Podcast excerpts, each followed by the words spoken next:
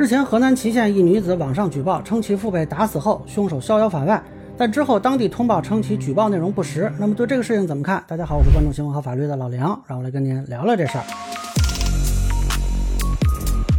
啊，这个事儿前几天就有人艾特我，但是我一开始觉得没法聊啊。首先一个问题呢是，当时流传的举报视频没有实际的证据啊，比如说呢，这个村支书参与打人，或者说还有其他人参与打人，那是有人证啊，还是有物证啊？还是有监控显示啊，就他这个举报视频里啊，完全没有展示其他证据啊，就一个人在那儿讲，嗯，所以呢，也有可能是真的啊，也有可能没有啊，那么这个就没法判断了。那么后来呢，传出说这个女的失联，我当时很好奇啊，说总不见得是绑票吧？因为正常操作，这个风口浪尖上不可能对她怎么样，否则这不火上浇油吗？然后呢？昨天下午，这个祁县政府发了一个通报。首先，这个案子叙述了一下，确实有他父亲被打后死亡这个事儿啊。当然，这个细节呢，跟他描述的还有点差异。那么，其次呢，就说这个村支书参与殴打呀，还有一个刘某艳逍遥法外啊，这个说法呢，联合调查组核查比对了周边的监控视频、在场证人证言、司法鉴定文书等相关证据，认定所反映的问题不实。那么，最后说这个失联的问题呢，呃，首先呢，也不是这个举报人，而是另一个家属。而且呢，还是被这个公安机关给带走的啊！当时呢，还有她的男朋友在场。那原因呢是发表不实言论，误导舆论，对案件正常办理造成不良影响。那么对于这个结果呢，很多网友也是心存疑虑吧？那我说说我的看法，供大家参考。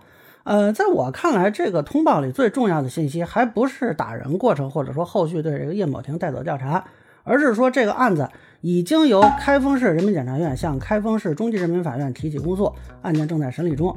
呃，为什么说这个最重要呢？这个甭管有意无意吧，其实是祁县用市检察院和市中院为自己的信息做了一个背书啊，相信他们还不会大胆到冒用市检和中院的名义虚构案件进展。呃，那么这个信息说明什么呢？呃，我认为啊，这个案子很有可能会被判处死刑或者无期徒刑，当然这是呃在量刑的范围内啊，最后的的判决不一定啊，也有可能判到啊有期徒刑以内。那么，因为根据这个刑事诉讼法呢，只有两种案子一审是在中院，要不就是危害国家安全、恐怖活动的案件，啊，那你这一个村里打架，这再怎么也到不了这个程度。要真这个活动，呃，现在找他们的就不是县公安局了啊。另一种呢，就可能是判处无期以上刑罚的案件。那么结合目前的公布案情，这个案子可能涉及的是故意伤害致人死亡或者故意杀人罪。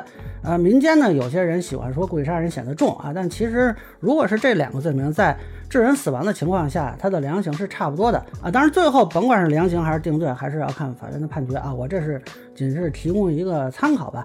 那么大家看之前的这个唐山打人事件，还有吴亦凡案，说那么热闹。最后都没有说能送到中院起诉的。现在这个案子他是到在中院审理了，就足以说明呢这个案件的严重程度和需要做的工作之多。那毕竟说如果可能判死刑或者无期的话，跟一般的案子它情况是不太一样的。那这个其实也解释了为什么这个案件审理用了这么长时间。呃，案发呢是去年的六月二十八日，这个案子呢本来是在县公安局立案侦查。后续应该是经过一次提级啊，就是由县一级提到市一级啊，有可能是县检察院提交到开封市检察院审查起诉，这中间呢肯定是要花时间的，又涉及到是命案，再加上这个疫情的影响，那么目前看呢仍然在法定的审限之内，而且呢大家还不要觉得这个案子的案情简单啊，由于量刑空间更需要。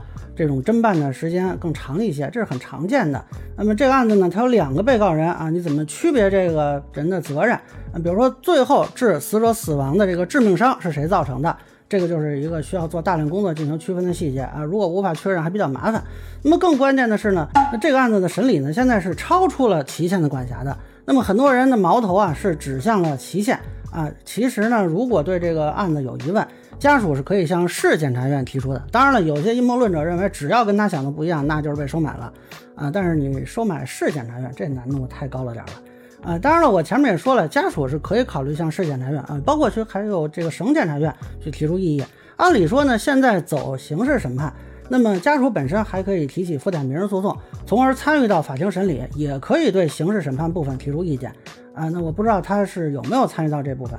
呃，那么目前他这个之前反映的一些情况，也不知道有没有跟检察机关去沟通过，包括检察机关是怎么回复的啊，咱们也不太清楚。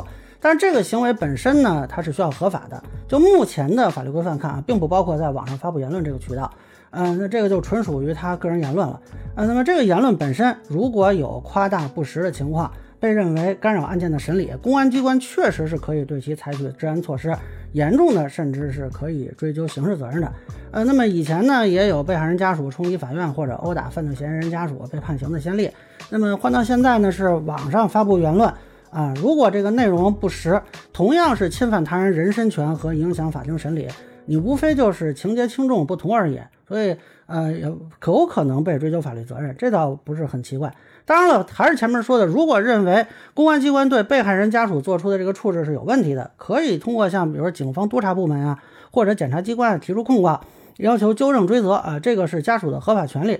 那这里呢，还是建议家属在当地找一个律师啊。如果家庭困难，作为刑事附带民事诉讼案件的原告人是可以向法律援助机构申请法律援助的。呃，但是我还不太清楚这个被害人家里的条件是什么情况。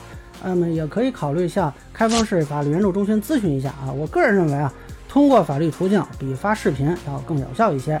那么以上呢就是我对祁县女子举报这个事儿的一个分享，个人浅见咱们说了，也欢迎不同意见小伙伴在评论区、弹幕里给我留言。如果你觉得我说的还有点意思，您可以关注我的账号老梁不郁闷，我会继续分享更多关于新闻和法律的观点。谢谢大家。